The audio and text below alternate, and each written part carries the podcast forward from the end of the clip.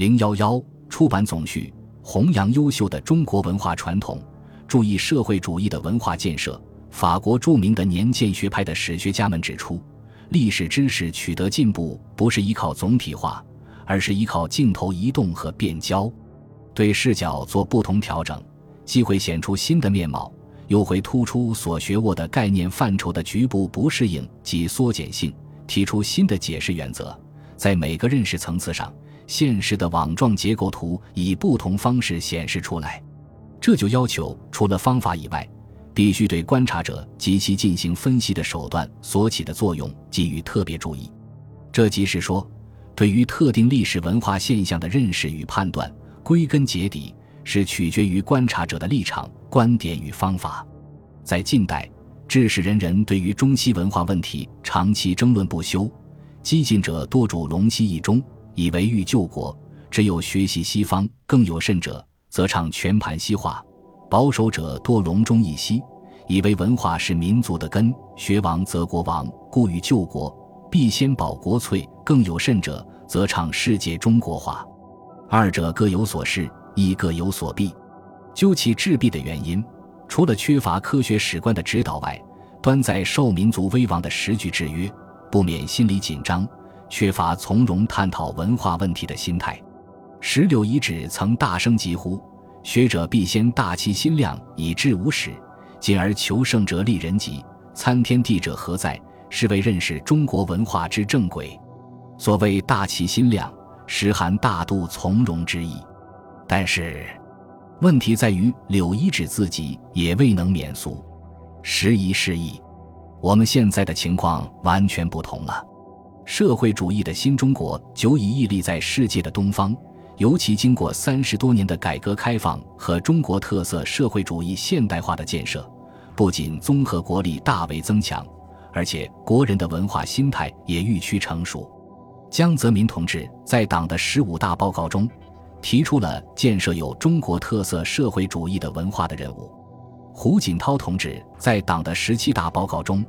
进一步提出了推动社会主义文化大发展、大繁荣的要求。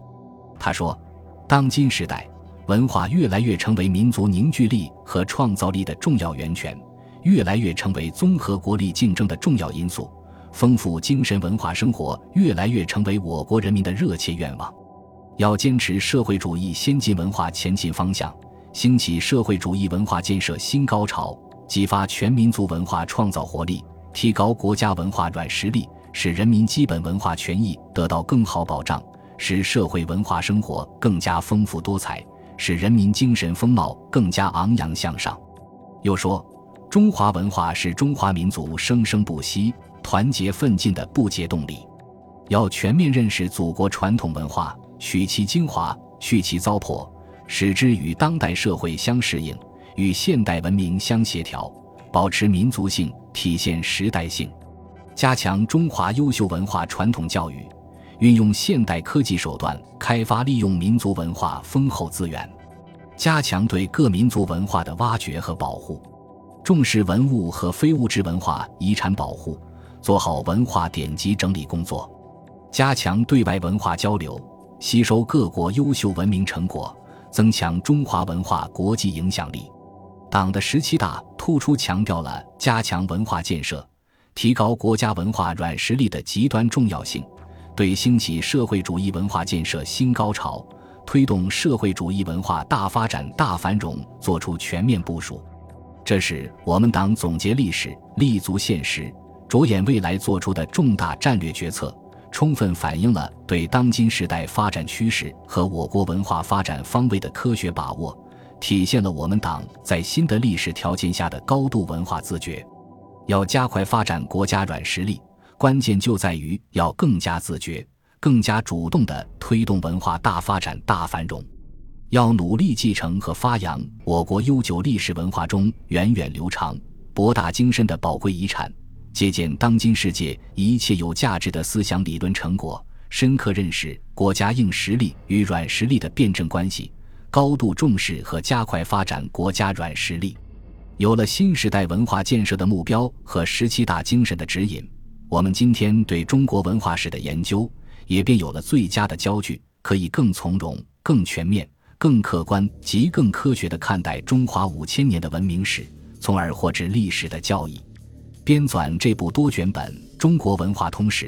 目的正在于注意推动社会主义文化大发展、大繁荣。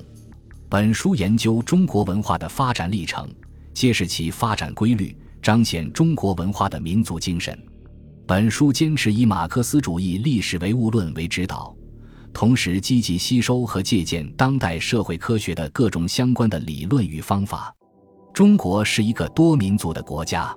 中华民族源远流长的历史和文化是各族人民共同创造的，因之，本书不仅写汉民族的文化。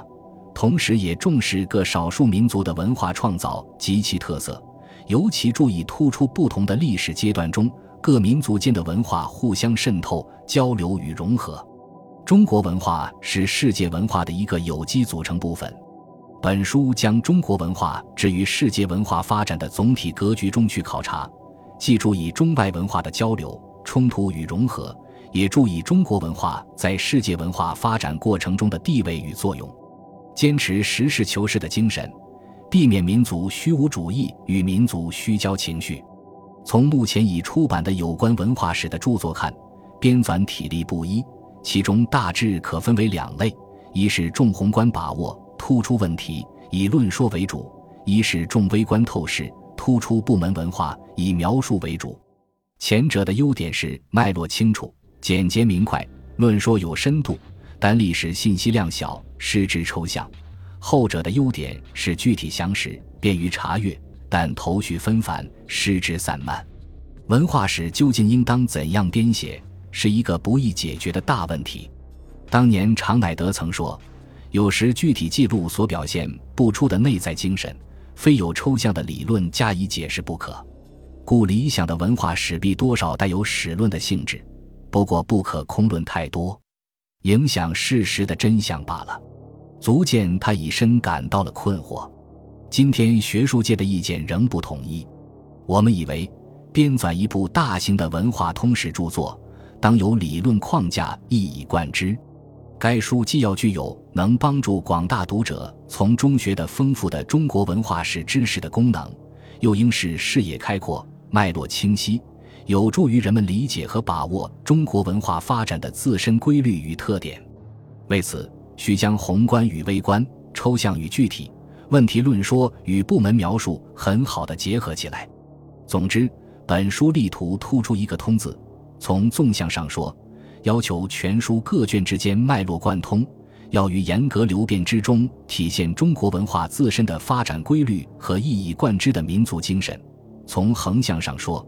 当避免写成部门文化的简单拼盘，要注重时代精神对文化现象的整合，注重诸文化部门的内在联系及其不平衡的发展，同时注意文化的层间、空间差异以及二者间的互动关系。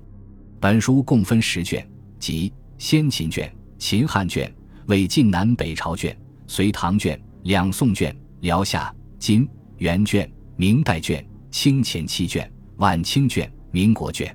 各卷附有参考书目。本书实行各卷主编负责制，编委会同仁通力合作，历时四年，倍尝艰辛。但因中国文化通史的编纂工作本身难度甚大，加之主编来自京城内外不同的单位，作者为数较多，联系不便和学养有限等原因，著者虽然尽了很大的努力，各卷水平仍难一致。全书与既定的目标也存在着差距，我们敬其读者批评指正。